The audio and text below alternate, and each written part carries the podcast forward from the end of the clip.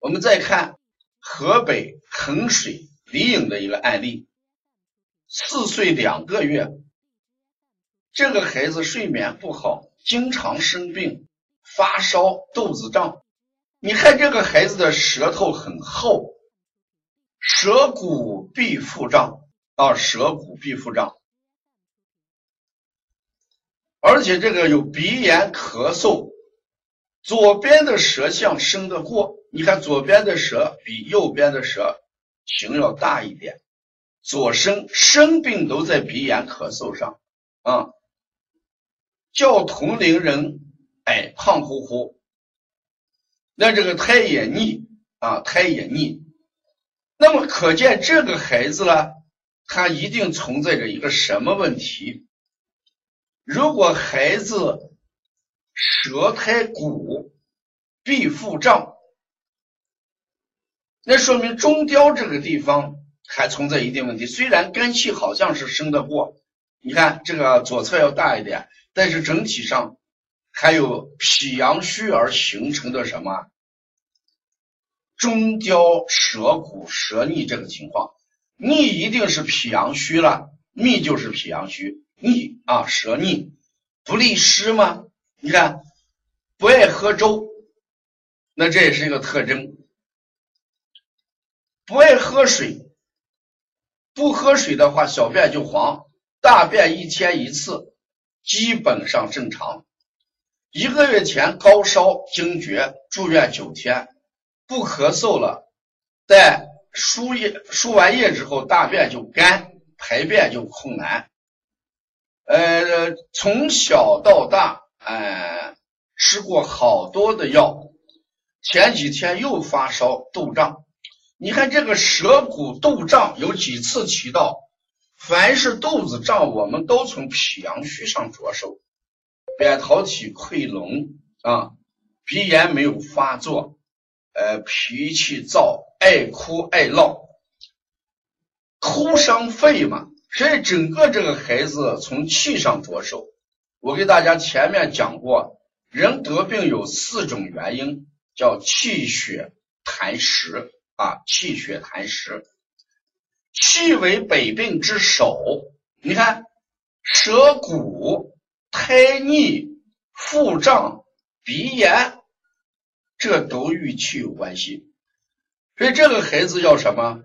一定要给他把脾的运化能力调好，要中焦腹胀，这都是脾阳虚的表现，一定是脾阳虚。胎腻、腹胀、疫病，都是脾阳虚的表现。那怎么办？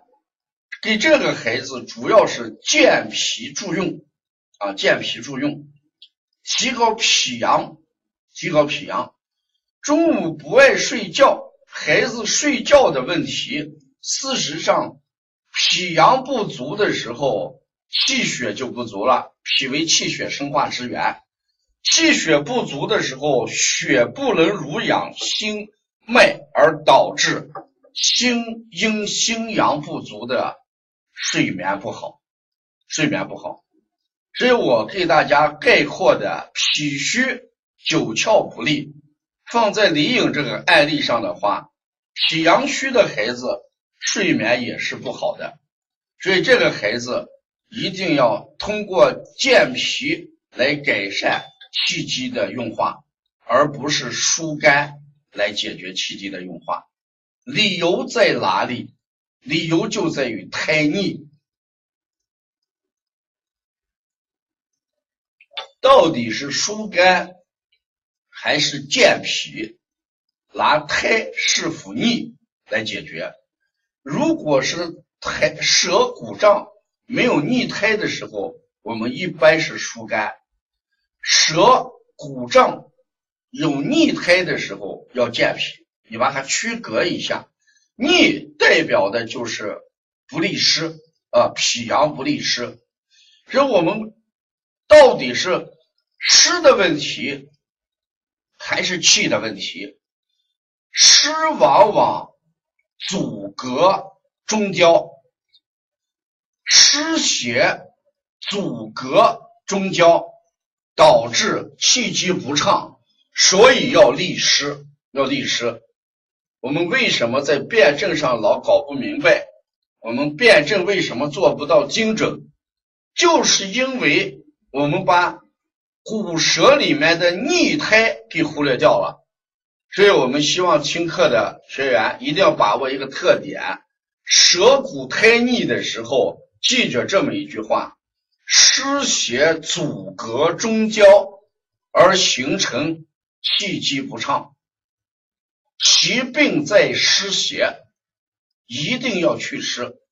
可以这么讲，人体有邪的时候，正气不足。大家说，先扶正还是先驱邪？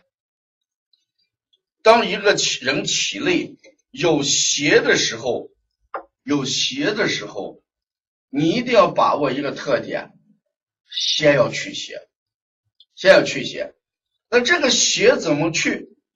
那个邪如果是很多，对，先去邪。有这个思路，所以今天大家要理解成健脾。助用而行气利气，不是疏肝而利气，把这个把握清楚啊！